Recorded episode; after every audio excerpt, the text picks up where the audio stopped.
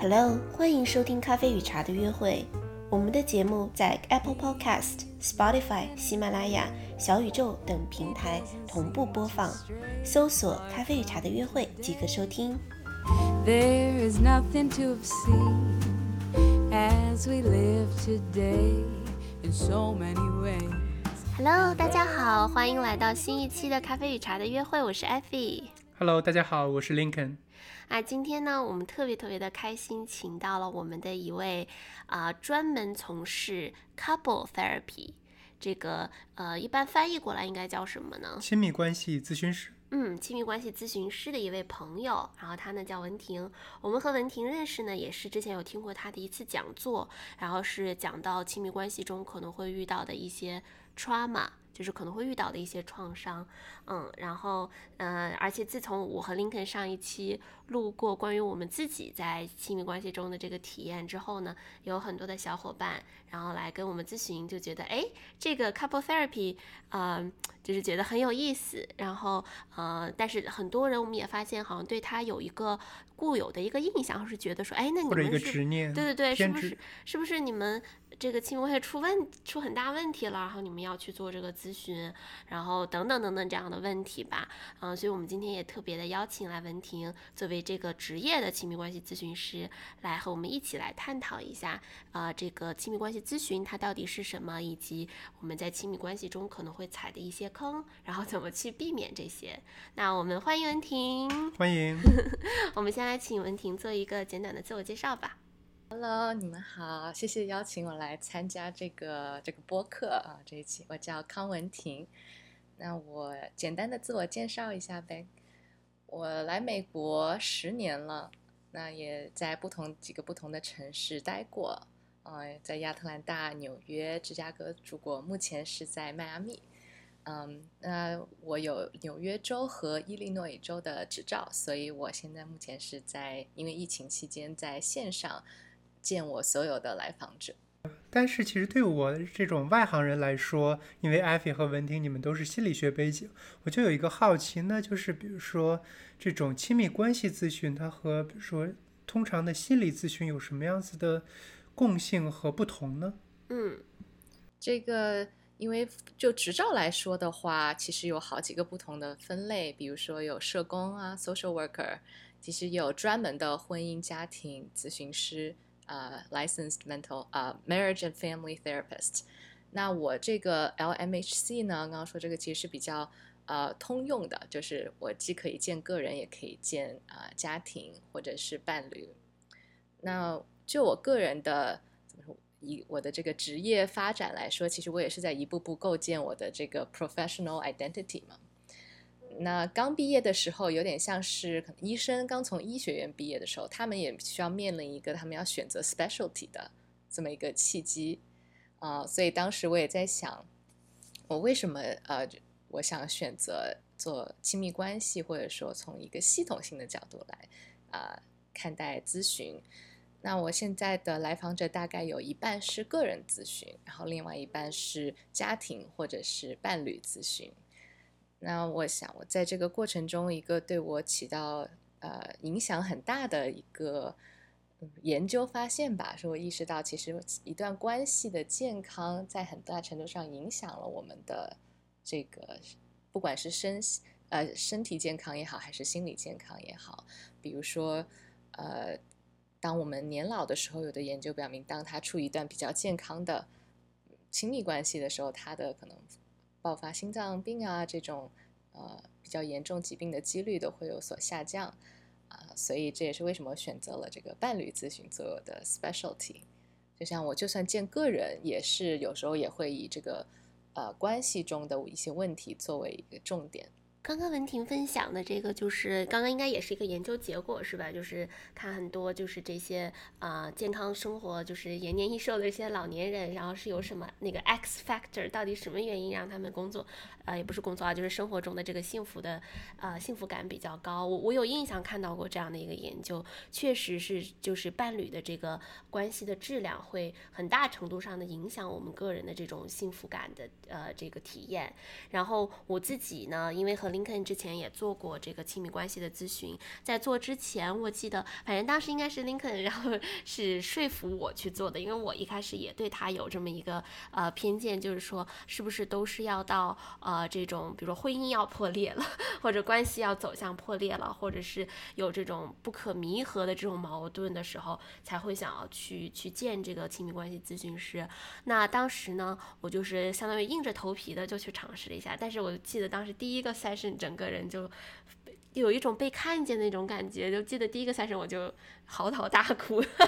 我们都嚎啕大哭。啊，对对对，我们两个都真的是就是真情实感，就真的是，嗯、那段时间尤尤其是在疫情当中嘛，然后互相之间每天在家这么一个，我们住在纽约，就本身房间也不大，然后两个人每天就是面对面的工作生活都在一起的时候，你突然意识到，哇哦，就是你对方哪怕只是一个呼吸，可能真的都会影响到你，嗯，然后只是当时觉得 OK 这个事情，呃，可能这就是亲密关系处理的，呃。就是相处的这个过程中一个正常的事情，所以就没有当回事。后来跟我们的亲密关系咨询师，而且这个咨询师还是文婷给我们介绍的，所以特别特别的感谢他。嗯，然后跟他聊过之后，然后才发现，哇哦，就是亲密关系中的这些东西互相看见，其实互相就是彼此的一面镜子。对我来说，对，如果你真的去达到了关照对方、关照自己的这样一个目的，然后你会对你们的亲密关系的质量产生一个质的提升。嗯，这个是我个人的一个咨询的体验。我不知道林肯你在做了那个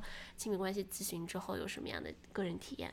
呃，我觉得首先亲密关系咨询是一个对我们的这种亲密关系非常有帮助，因为我们之前虽然是生生活在同一个屋檐下，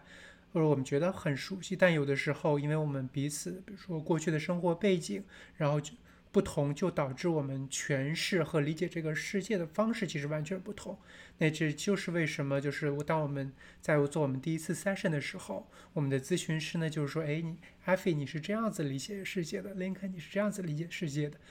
当他指出这一点之后，我们都通通能够用对方的这种角度来看对方，这样子才能真正的走进对方的内心，然后达成我们这样子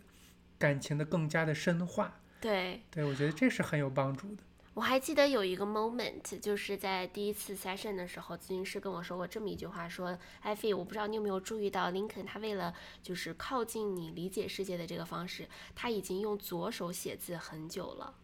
就是他是用了这样的一个比喻的一个方法，然后来让我很直观的感受到，其实我的伴侣已经在为了靠近我的他，而且是他非常不习惯的这种方式来跟我沟通也好，然后来跟我配合也好，已经很长时间了。而且大家都知道，就是你如果是一个右撇子，然后如果让你用左手写字，它会有多么的困难。所以当时他指出来这一点的时候，对我来说就是一个相当于是一个 cathartic moment，就那种觉得哇醍醐灌顶。对，嗯，所以就是我觉得今天应该还会有很多的机会和文婷聊到，就是在亲密关系咨询里面常见的这些点，嗯，但是我想呢，就是先从历史的这个角度，就是在整个的这个大的心理咨询行业里面，它是一个怎么样的一个来源和发展？其实这个亲密关系咨询的发展很有意思。最早的时候，其实个人咨询算是。这个整个心理咨询界的一个老大哥的感觉，就人们是觉得这是更正统，或者说更更有效果的一种咨询方式。直到一九三零年代，这个时候大家才开慢慢开始留意到，原来我们如果用一个系统的方式去看待一个家庭和一个伴侣，可能会起到一些意想不到的效果。从那个时候开启开始，呃，心理咨询和家庭咨询才慢慢发展起来，才慢慢有了一些自己的规章制度、自己的协会和执照啊啊，法律相应的这些才慢慢的发展起来了。也有一些很直观的例子，比如说在做个人咨询的时候，因为就是他一个人嘛，所以我的来访者一般是比较放松的，他们可以想说什么说什么。但是，比如他们去做伴侣咨询的时候，他们的伴侣咨询师会发现，哦，原来他。有一些不一样的肢体语言，只有在这个关系的这个场里面才会表现出来。比如说，他会有一些往后退、回避的行为，比如说身体这样往后，啊，或者是他会更容易去攻击对方，或者说更难控制自己的情绪。这些都是在我跟他做个人咨询的时候我看不到的。所以，呃，也很难说个人咨询和伴侣咨询谁好谁坏，他们更像是现在更像是一种啊、相辅相成、互相帮助的这样一个角色。比如说，我做伴侣咨询，我往往会推荐这两个人分别又去寻求个人的心理咨询，然后经过他们的书面同意，我也可以跟他们的个人咨询师进行沟通，让我们每个人都可以了解到这个他在不同的 space 里面表现出不同的一些维度。嗯，哎，这个真的很有意思。我还记得咱俩在做 session 的时候，确实我就能感觉到我的咨询师会很敏锐的注意到说，哎，艾菲，你刚刚说这句话的时候，你的眼睛是没有看向，或者说你的眼睛是眼神是游离的，或者你就是翻白眼。我记得有一次他就直接指出来说，我看你翻了一个白眼，你是因为有一个什么样的态度吗？然后确实是这样，就是如果是我自己做咨询的话呢，我可能不会有这样子，或者对方说的话不会这样子影响到我的身上。嗯，哇，真的是很神奇，就是感觉两个人一起做咨询，就是把你们俩放在同一个场场域里面，看看你们就是这种真实的互动到底是什么样子。那我其实就很想问问婷，在您接受的呃接待的这么多的这种伴侣的客户中，你会觉得他一般就是什么样的情况下，大家会来就是寻求伴侣咨询的这种帮助呢？最常见的现在应该还是有了比较严重的问题，已经严重到影响了他们的日常的交流，或者这整段关系的满意度下降的比较多，这种时候才来。但是我更希望的是，越来越多人能够意识到，就像中医是治未病之病，我希望就大家还没有到病入膏肓的时候，这段这段关系还没有到病入膏肓的时候，就可以来寻求一些帮助，起到一个预防的作用。对，这是第一种情况吧，就是这两个人还想在一起，想继续努力，但是他们想要寻求一些专业的指导，让他们可以去改善这个关系，这是最常见的。第二种情况呢，是这两个人在一个边缘徘徊，他们不知道是不是应该分手，还是应该继续在一起。这种时候需要有一个 discernment，是这样一个这样去辨别的这么一个决定。这是第二种，然后第三种是这两个人已经决定分开了，但是因为比如说有孩子，他们就算分开了，不再是夫妻，他们依然是永远的父母嘛，是需要继续合作的，所以他们希望能够用一种相对和平、健康的方式分开，来寻求在这方面的这样的指导。对，哎，林肯，你还记得是什么促使我们两个去寻求伴侣咨询的吗？嗯，我觉得当时的一个原因就是我们可能当时对以后家庭的这种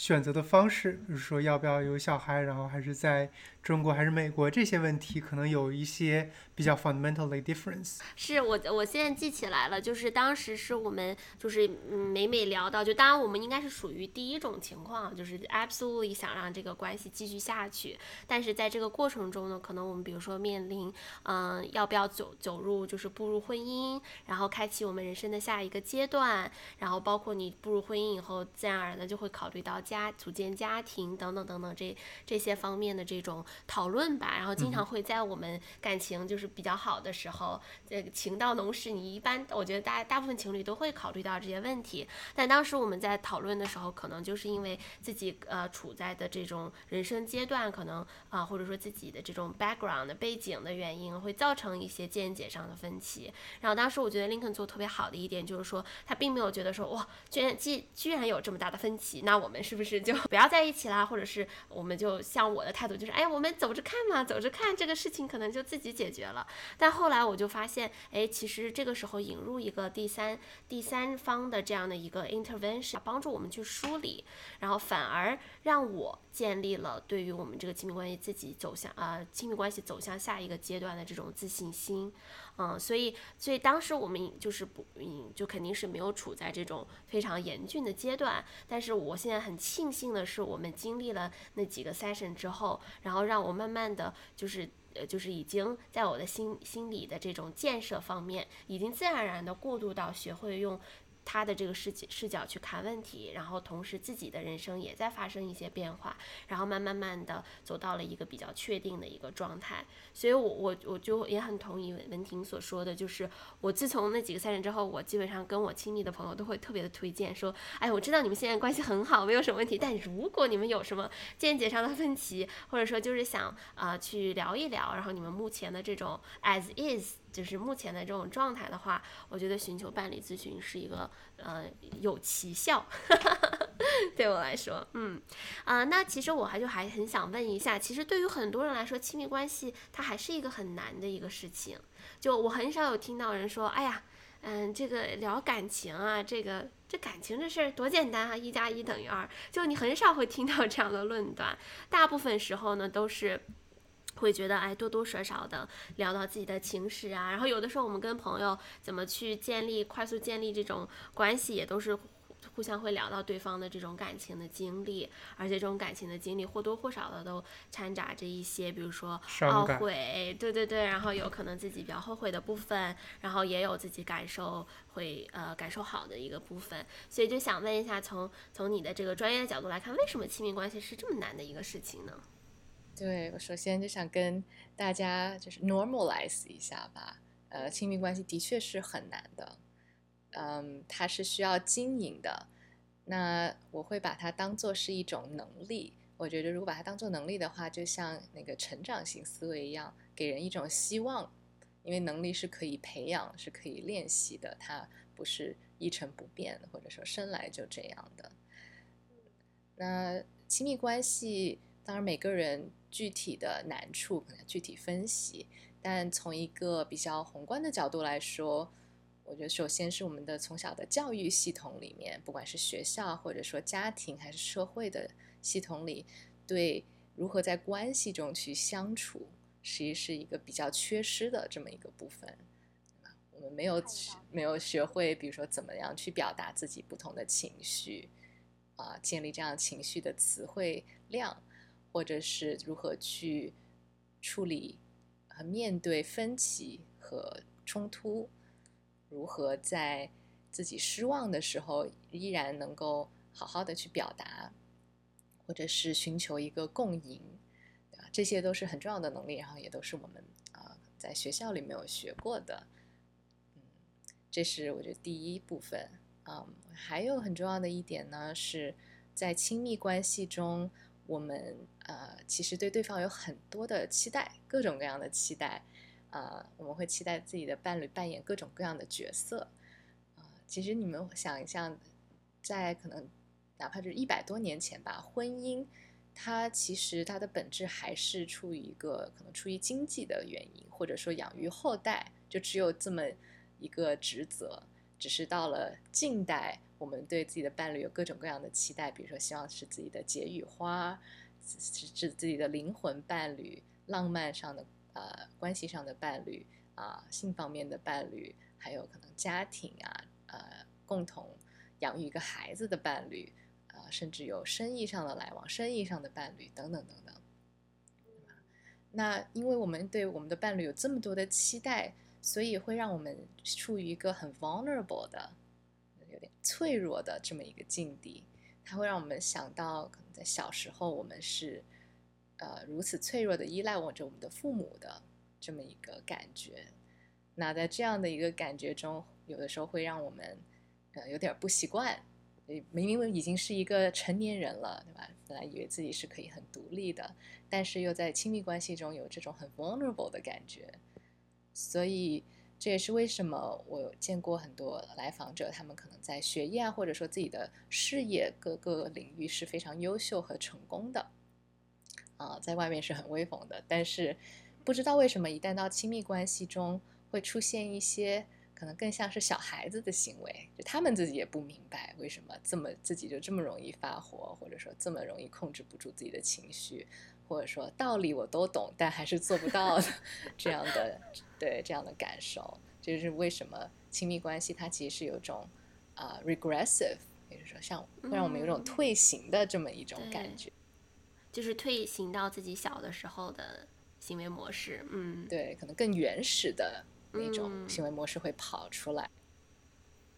哇，太有趣了！我不知道你刚刚听完以后有什么直观的感触。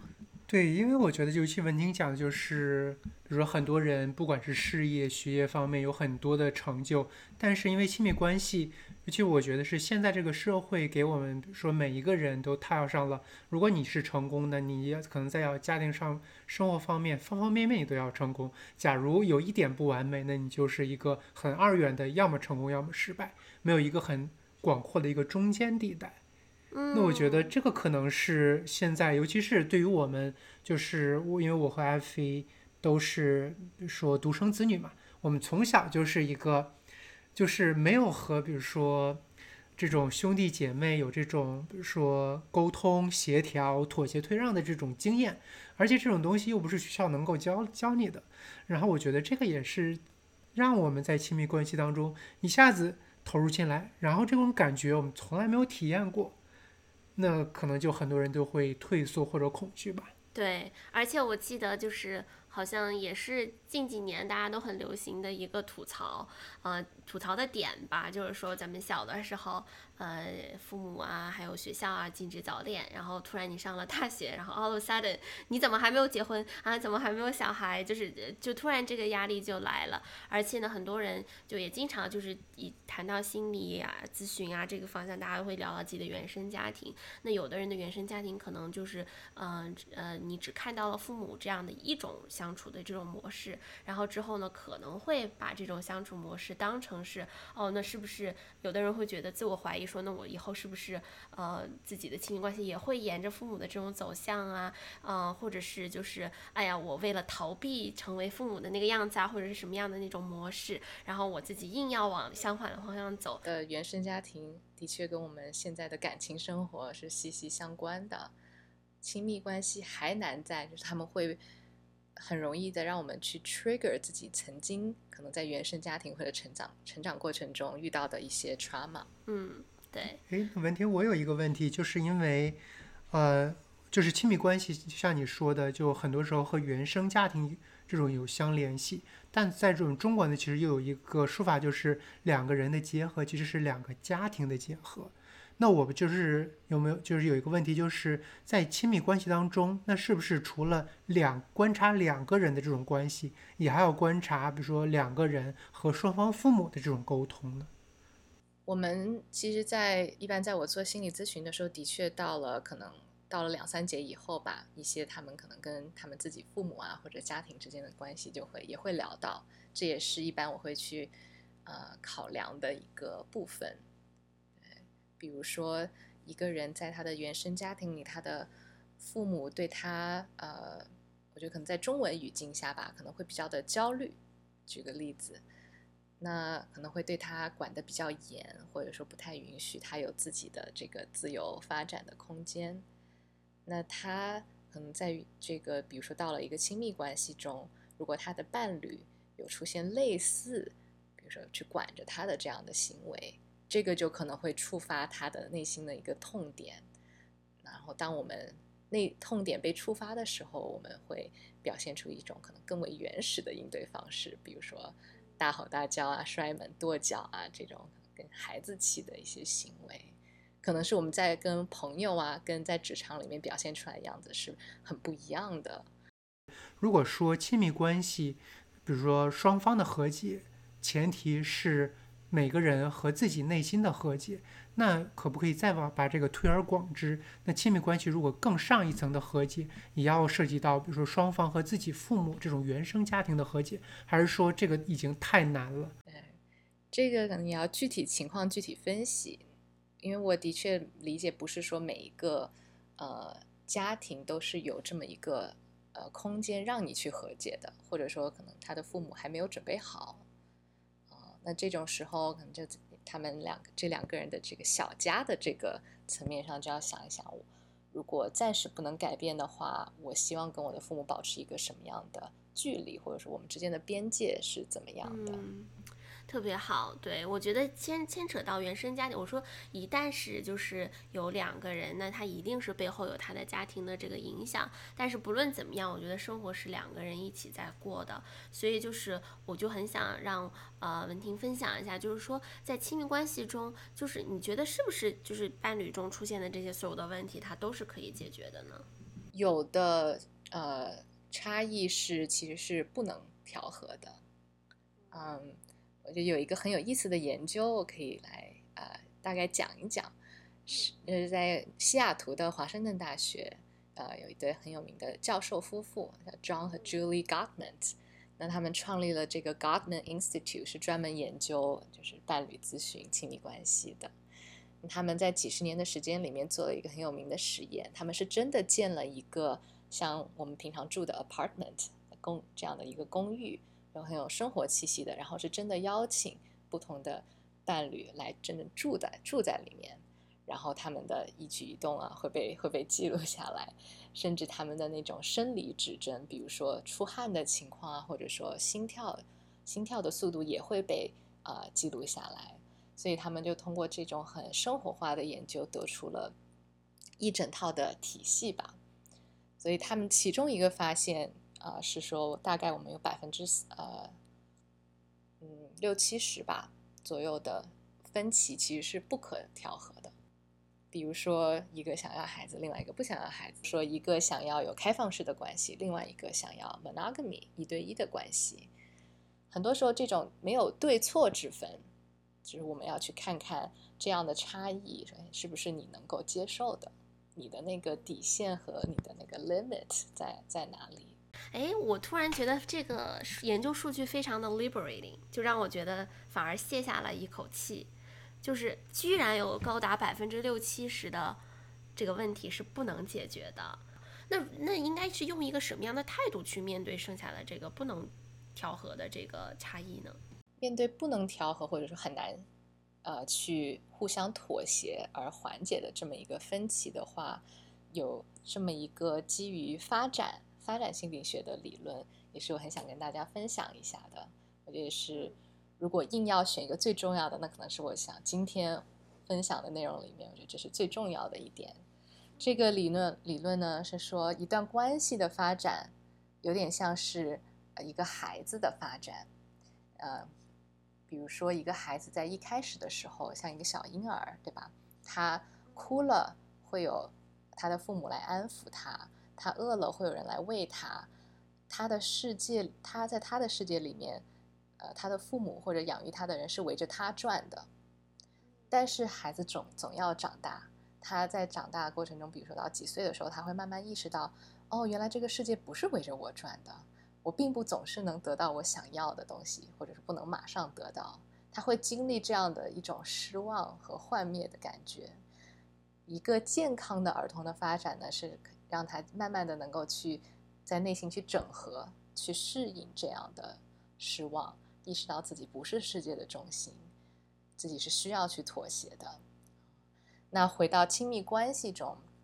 一开始两个人一般是头一到两年的时间吧，会处于一个蜜月期。那这个蜜月期，大家会更多的沉浸在这样的呃恋爱的感觉中，啊，会留意到。彼此互相吸引的地方，或者彼此的共同点，啊，会有很多的激情。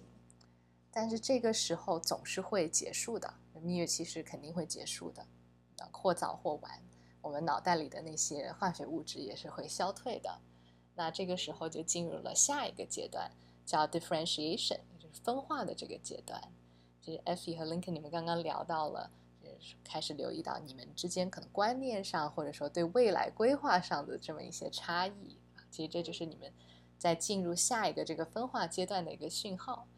我们会开始留意到自己的伴侣可能哎不是我想的那样，或者说会有一些让我们失望的地方啊。那这个时候我们会也会有这样一种幻灭的感觉。呃，大部分来寻求心理咨询的伴侣们，他们往往都是可能被卡在这个阶段。不知道怎么前行，因为这个阶段会有很多的矛盾会出现。那当我们面对两个人之间的这种差异的时候，我们其实是会感到焦虑的。这个焦虑不是那种心情上的紧张，而是对这段关系的一个焦虑或者不安。或者啊，我能我们能走下去吗？或者说这个我们能不能协调好这个冲突？我是不是选择了一个合适的对的人？啊，对啊，会有这种各种各样的疑问冒出来。对，其实这个时候也是这些也都是很正常的啊，这也是我很想 normalize 的一个地方。大家可能在面对这个阶段的时候，会有很多的怀疑吧，或者彷徨，这这也都是每个每对伴侣、每段亲密关系都肯定会经历的。那在这个时候面对这种不安，面对不同的时候，一般有两种不太健康的呃应对的方式。第一种呢，是我们会想要去在关系上吧，或者说情绪上向对方施压。想让对方变得跟我们想的一样，比如说去说服对方，嗯，那第二种呢是回避冲突，就根本不去讨论这些不同，可能就直接放弃了，啊，那这两种是可能我在我的实践中会经常见到的。我想问一下林克，你觉得我就是在我们分歧最大的时候，你觉得我是这两种两个中的哪一个？呃，我觉得可能我是更想说服的那一种，然后安菲可能就是第二种 逃避。对，嗯，我刚刚也是脑子里面就突然就出现了一个画面，就是林肯追在我后面，哎，我们来聊一聊，然后我就在前面，就是哎呀，没事没事，不用不着急，我们慢慢来，然后慢慢看。对，哎，那我就觉得特别有意思，就是说，嗯，这两种情况，你你分别都会给什么样的建议呢？其实这两种它的根源是一样的。都是对这段关系、对这些不同的一些失望和幻灭感、一些焦虑，其实他的，所以他的应对方法也是相似的，那就是尝试去，呃，去忍受这样的不同。你不需要去喜欢，甚至是同意，只是需要去忍受，并且学会去尊重对方是一个跟你不一样的人，他是一个独立的个体。可能有自己的想法和价值观，嗯，那像今年最比较符合时事的一些例子吧，就出现了很多家庭成员或者说伴侣之间，因为对比如说政治啊，或者说社会社会一些事事件 （social political issues） 的一些不同，对吧？比如说 一个是川普支持者，另外一个不是。对吧或者说对 LGBTQ 这些 issues 会有一些不同的见解等等等等，对这些时候就会可能两个人会很容易陷入想要说服彼此，甚至开始吵架的这么一个境地。嗯，哎，那如果说只是单纯的去忍受的话，我也可以想象，就是有的人会觉得我我忍不了，我可能就因为这一个分歧我忍不了了，然后放弃产生放弃的这种心理。这种情况又怎么办呢？一切还是要回到跟对就自己对自己的了解，还有跟自己的关系上面。比如说，在这个嗯某一个你们不同意、有有分歧的这么一个呃 issue 上面，如果你觉得这是你的不可以忍受，或者说这是你的底线，这是你很想去坚持的一个东西。但当然，这前提是需要你对自己有一个比较深的了解。那这个时候可能，啊，意味着你们两个没有那么合适在一起。这也是嗯，premarital counseling 里面会经常会聊到的。就其实我我刚刚也听到了一点，就是呃感触很深。也就是说，其实我们很多时候在遇到这种感情中的 trigger，就是这种可能会引发我们负面情绪的时候，刚刚文婷也聊到了，我们可能会进入到这种退行的这种特征，就是变成自己小时候就是很很就是常呃俗语说就是你怎么像一个小孩子一样，这个时候对这种表现。但很多时候，如果是感情呃是一个帮助我们越来越成熟，帮助我们。越来越放下自己的小我，然后越来越看到更多的 possibilities，更多的可能性，然后自己的胸怀才会慢慢的变大。那如果你今年做出一个决定，说那我就是忍不了，那你可能做出的一个决定就是说你可能会更加的保护自己吧，然后就是让自己不要受到这种伤害。那可能做出这样的选择，他可能也是有代价的。那这个代价可能就是你现在的这个亲密关系没有办法更好的这个走下去。就感觉其实成人的世界真的就是面临一个又一个的这个选择，但很多有的选择可能会让你真的放下自己的小我，变得更更好、更成熟。那有的选择可能是你就是呃过呃有可能是这种过度的自我保护吧。嗯。嗯，那还有一点就是，我知道我们生活中也有这种很常见的这种感情的所谓的这种呃，就是特别常见的一些问题吧。然后我知道文文婷之前跟你沟通的时候，你也有总结过，就是特别常见的，尤其是在伴侣沟通的时候会会出现的这种问题，可不可以和我们分享一下？对，这个有一个也是这个 God Godman。他提出的很著名的理论叫 Four Horsemen of Apocalypse，指的是关系中比较常见的四种杀手，也是四种不健康的行为。呃，他的观点很强调是说，感情的最终的走向，嗯，比较少是一些比较大的事件去影响的，更多的是每天日积月累，每一天的这种一些微小的互动中。总体积累出来的一个对对方的感觉，这个是很重要的。那他说的这四个不健康的行为，分别是对对方的批评或者指责，还有攻击这一类的。第二种是跟这个攻击相辅相成的，对吧？当你受到攻击的时候，你会以一种防御性的心态去保护自己，所以第二个是这个 defensiveness。那第三个是 stonewalling。这个指的是竖起一道心墙，不让对方进入自己的世界，可能装作自己很忙，或者说拒绝和对方沟通、不说话等等。然后最后一个也是 Gottman 说的，对这个离婚或者说分手有最高的预示作用的一个行为是蔑视，就是 contempt 这个行为。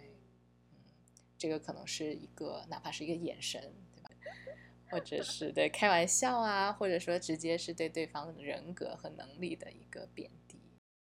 哎，那我就想问一下，就针对这种，比如说那 Four Horsemen 这种四大杀手，有没有比如说对应的，比如说解药啊，或者可以改善的一种方法呢？嗯，你对你自己对哪一个特别感兴趣啊？就我们回顾一下，第一个就是批评，就是可能就会用那种。埋怨的语气说：“哎，你怎么你怎么总是这样这样是吧？就是，然后第二个是刚刚讲到这种防御心态，就是，嗯。”，我我记得文婷举过一个例子，就是哎，那你你做这件事情很辛苦很难，那我就不难吗？就是我觉得这种特别容易陷入这种僵局。然后第三个就是刚刚说的 stonewalling，然后就是冷战，竖起一道高墙。然后最后就是这种蔑视。你自己觉得你你比较对哪个感兴趣？我对防御心态比较感兴趣。啊，就是说你怎么样，我就不怎么样了，是吧？是这种的。嗯。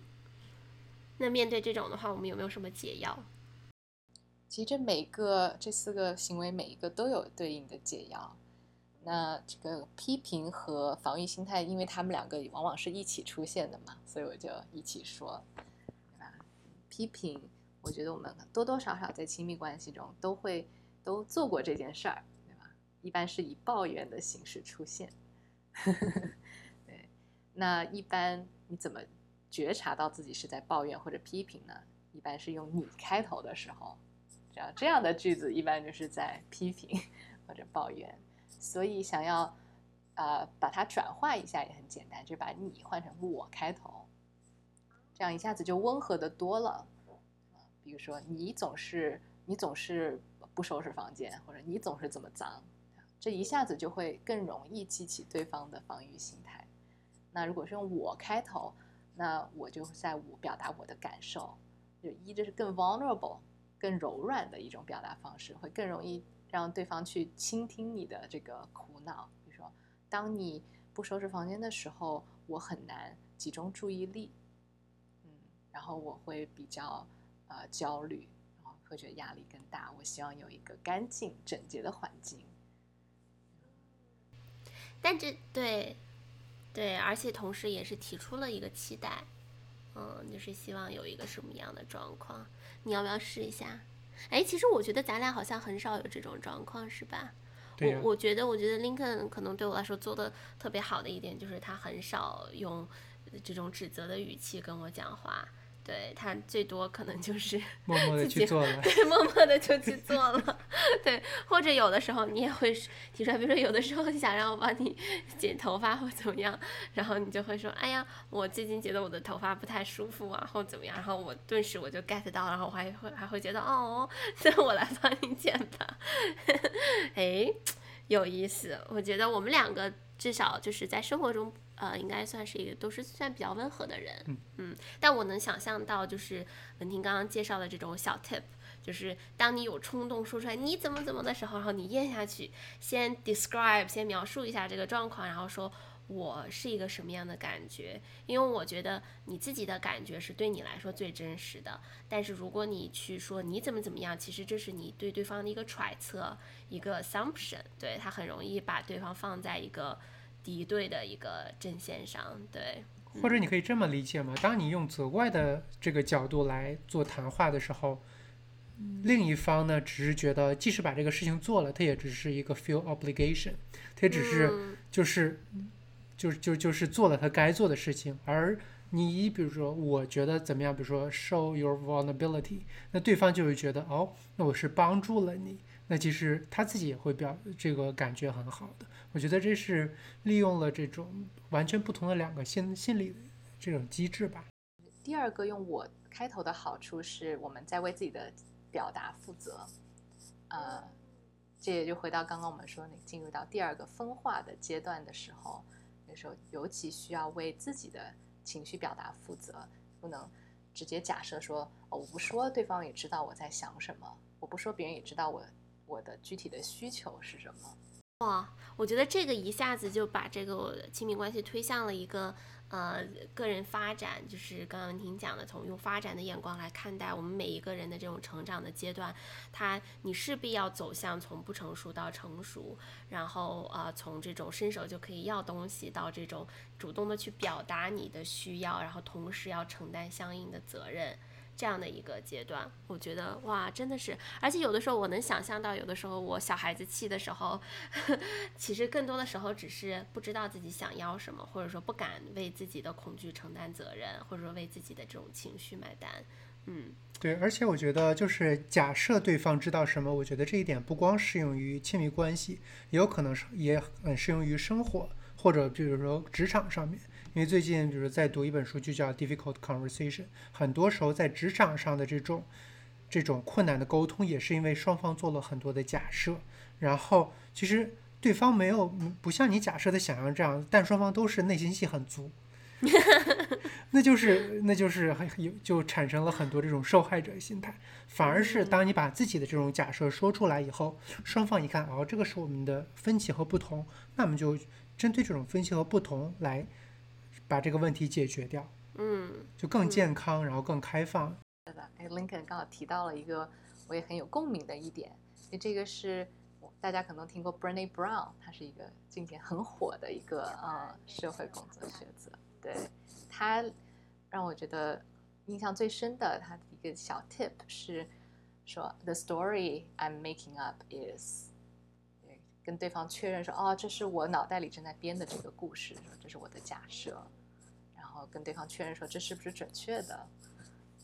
当你这样做的时候，我觉得我的 story 是你不在乎我。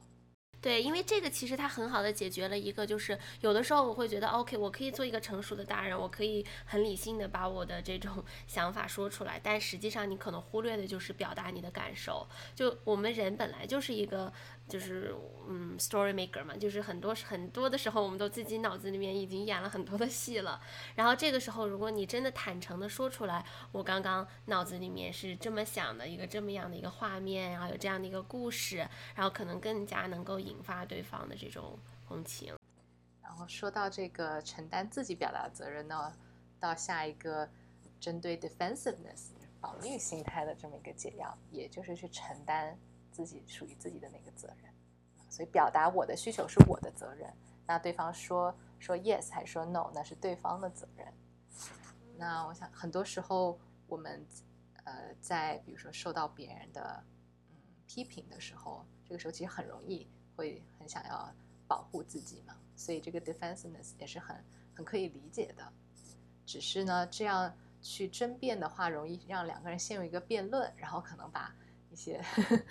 陈年旧事全部挖出来辩论一遍，说啊，你做了这个，那我做了这个，然后你又做了那个，我也做了这个。对，经常我们会听到这种经常性的吵架，我觉得都是这种，本来是一个很小的一个事情，然后大家双方就是开始出牌，然后就发现哇，原来你已经在小本本上记了我这么多的过错，原来你之前怎么不提出来，非要选今天的这个时刻？嗯，我觉得我对这种情况还是蛮常见的。嗯，那比如说刚刚也聊到了，就这种竖起一道心墙，然后开始进行冷战的话，会怎么有什么解决方案吗？一般当一个人进入这种 stonewalling 状态的时候，意味着他的这个可能情绪处理的运算能力已经饱和了，他需要让自己暂时关机一下，去去冷静一下。所以这个一个更加根本的解决方法是提高自己的处理情绪的能力。那这种时候，我们需要告诉对方们说，啊，actually，我现在真的需要一段空间和 space。然后我要去冷却一下，重启一下，是是有必要去告诉对方的。对，那我也有听过一种情况，就是说，就是对方总是会需要空间。就我曾经也在过去的感情中遇到过，就是，嗯，怎么一提到这个事情，对方就觉得我要去冷静一下。那 你看，如果经常的在冷静，我们什么时候才有沟通的空间呢？在这个中场休息。刚刚描描述的可能是这个，有一个 time out。那这个时候，为了一是安抚另外那个人的焦虑，对吧？因为你要去冷静一下，那另外一个人可能觉得，但我想马上就把这个事说清楚，所以对方会有一定的这个不安。那为了安抚这个情绪，啊，我会建议这个想要休息的人有一个提议，就是说，不管是五分钟也好，半个小时也好，或者说明天明天晚上也好，要给出一个。这个回来继续探讨的时间不能就这么一走了之，对，把对方晾在那儿。然后他给出这个时间以后，他还要遵守这样的一个承诺，啊？比如说说的是今天晚上讨论的，就要回来讨论，不然下一次对方就不会再信任你了。有道理。对，尤其是文婷说，其实竖起这种心墙的原因是一个人处理情感的这种能力已经趋于饱和了。这个其实就让我想到，其实。呃，我们要要承认每个人处理情绪的这种能力其实是不同的。那其实如果用一个类比来讲，很像，比如说不同的电脑，它的内存是不同的。当你处理不同同样的一个数据的时候，内存小的它就容易宕机，内存大的它还能正常运行。那这个时候你有这个这你你认识到这一点的情况下，OK，那如果是你这个处理情绪的这种 capacity 是有限的，那我们让你。把内存清空一下，改天我们再来处理一下这个问题。嗯，我感觉你是不是就在诉说自己的经历？就是我在诉说自己处理数据的经历，因为我们。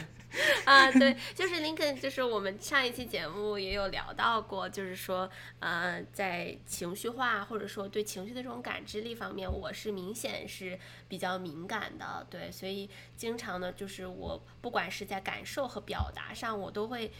参加着自己的这种情感，对，然后我也会能很快的 pick up 对方的这种情绪的变化，然后呢，对于林肯来说，可能或者说对于一部分男生，他可能比较习惯了这种。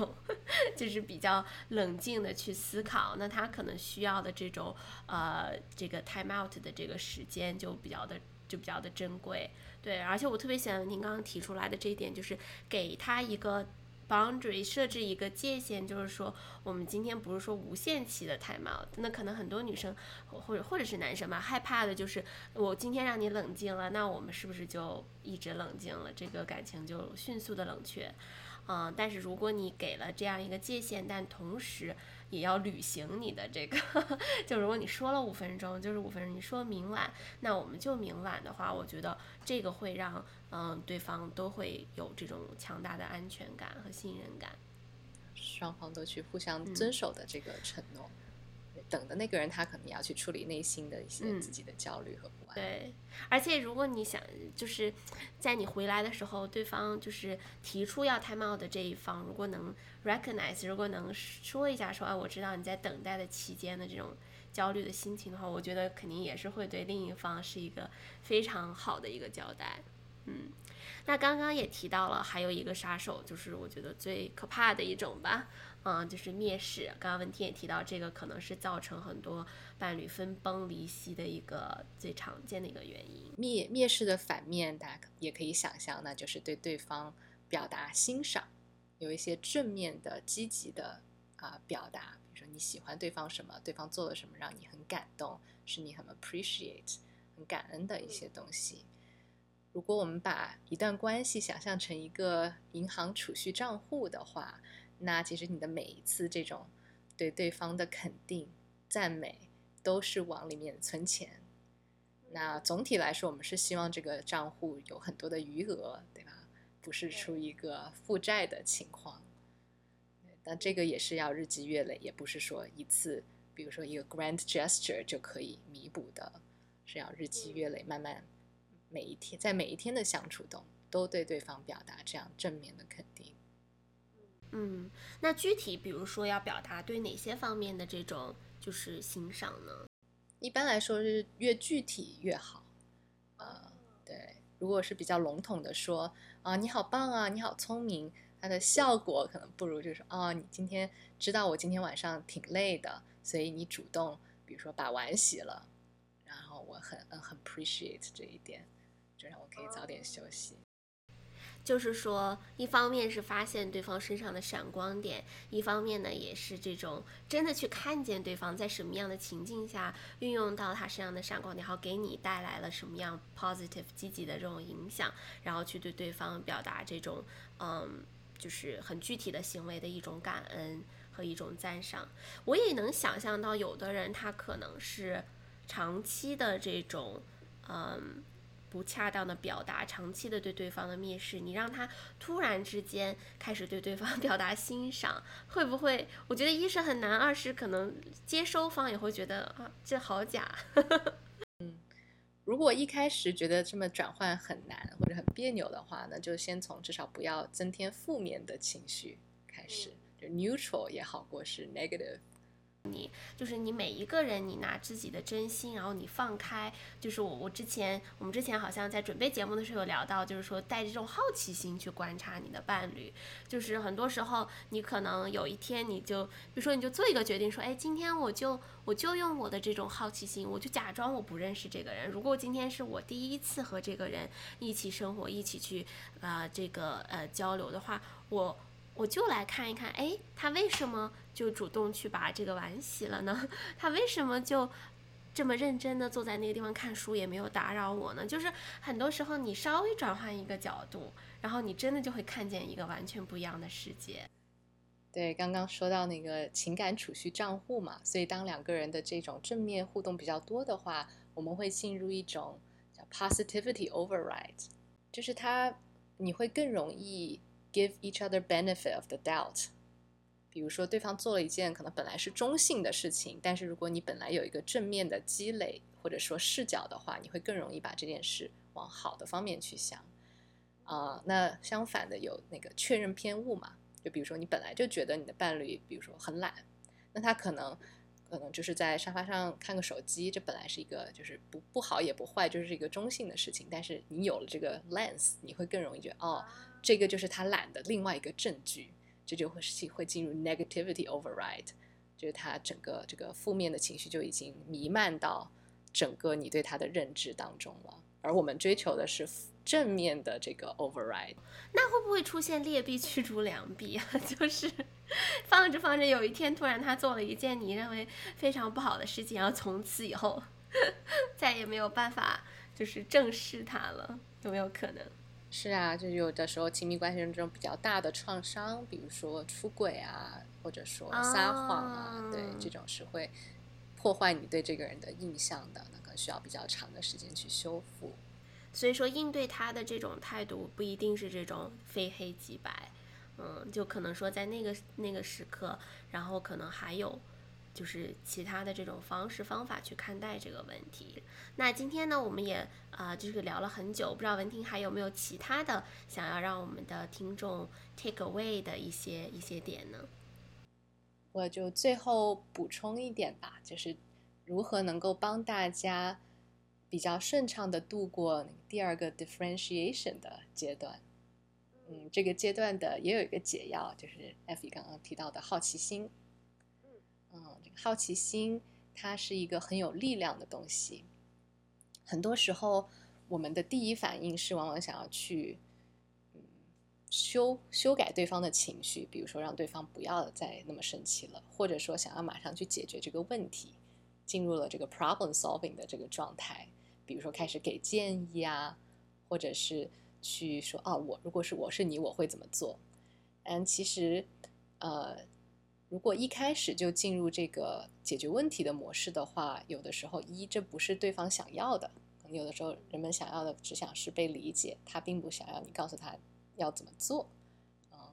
然后第二个呢，很多时候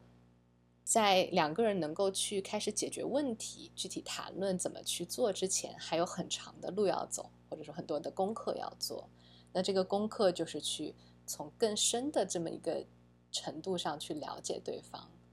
因为只有你更加了解对方了，你才可能更有同理心。当你有了更多同理心，这个时候两个人可能能更有创意的去想到一些不同的解决办法。那这个可能是在你们两个没有用好奇心去了解对方之前所想不到的一些解决办法。那具体的也有一些执行的这个办法，如果。你们两个觉得 comfortable 的话，我们也可以来就是现场演练一下。好啊，好啊，好啊！你准备好了吗？啊，准备好了。那这个指指示其实也很简单，就是一个人在同样同一个时间只扮演一个角色。比如说，其中一个人扮演这个倾听者的角色，那另外一个人就是扮扮扮演分享的角色，分享说我在这个市场事事情上的立场是什么。那倾听者的主要的任务呢？可以用这个结构来概括：先表达好奇，表达好奇的方式呢是去问一些开放式的问题，啊，而不是说 yes 或者 no 这样的呃问题。然后当那个分享人说了回答这些问题之后，再呃倾听的人再用自己的语言把它去 paraphrase，再复述一下，然后再提出下一个问题。然后我把这个结构就叫做 curious and recap。然后 curious 再 recap 这样的一个结构，我来当倾听者，那就 Lincoln 现在扮演的倾听者，然后我是分享者，是吧？嗯，对，你分享的内容呢，可以想一想是一个可能你很想让 Lincoln 去了解的，嗯，关于你的一个方面，或者是你的一个想法。啊，哇，让我稍微好。很多时候就是在我们俩的这个相处的过程中，然后我觉得你，嗯，就是比较，嗯，我我特别 appreciate 就很感激的一点是你特别的想要帮我解决问题，就是你是一个呃 problem solver，然后这一点呢让我也很有安全感，呃，但同时呢有的时候我觉得解决问题对我来说有点太快了，就是我我可能并没有嗯准备好。然后就去面对这个问题，嗯，所以艾菲，我知道你特别感感谢，然后我帮你解决问题的这种心态，我也特别能够理解。然后你有的时候觉得解决这种问题呢，这种方式就是太快，你还没有适应好。那我就想问一下，我做什么能够更好的帮到你呢？哦，嗯。就有的时候我们会喜欢业余时间看一些不一样的东西，就比如说我这段时间很喜欢看一个说唱节目，然后你可能更喜欢是看你自己的就是行业的那一块的东西，然后有的时候可能就是希望你能更靠近我的爱好，或者说哪怕只用五分钟十分钟的时间，然后来就是好奇的去了解一下我为什么喜欢这个东西，可能就对我来说是一个那个那个那段时间内的一种疏解，嗯。所以我听到艾菲，你觉得，因为我们比如说在业余时间看的东西不同，然后你期望我这种平时能花一些时间，然后来了解你的这种爱好。那我就想问一下，就假如说今天晚上你如果想要我了解一个东西，你会选择什么呢？我愿意这个贡献，贡献半个小时和你一起看这个。哎呀，这么开心的吗？嗯，那你就跟我一起看一下那个说唱节目喽，因为我觉得它真的特别的有趣，嗯，让我看到了一个时代表达者的这个，或者说在现在的这个时代，不一样的年龄段、不一样人生经历的人的这种表达的，呃，情感和表达的方式。deal。好耶！那大家刚开始做这个练习的时候，可能有时候会不知道要问什么，想这个问题，或者说想到一个能够更了解对方的问题比较困难，所以这个时候我会在咨询中帮来访者去提示一下。你觉得刚刚林肯做的怎么样？他的倾听者，刚刚林肯他就是的确是先是他慢下来了，对吗？因为让你要去复述的时候，其实是让让你去百分之百的倾听的，而不是花一部分的脑力想哦，我接下来我要怎么回击，对吧？所以你只做一件事的时候，能够更 present，嗯，然后也感受到了，对，然后你的问题呢也会在激发着 F 去表达他的这个这个需求。嗯，我给你刚刚那个打满分十分，特别棒，就是 我能感觉到他是，首先他很真诚的在看着我的眼睛，因为我知道我们 podcast 可能大家看不到我们是怎么对话，但是刚才的话，林肯一直在看注视着我，然后嗯、就让我感觉到他的这种。就是浓浓的那种关怀的那种情绪就出来了，然后就是你再问我第二个，就是说，哎，那我今天晚上就可以想要陪你陪你一起，就是呃共同做一些事情，它是什么呢？就是我觉得这个就突然之间让我就觉得哇，就是这种被看见，特别的这种安全感和信任感就油然而生。嗯，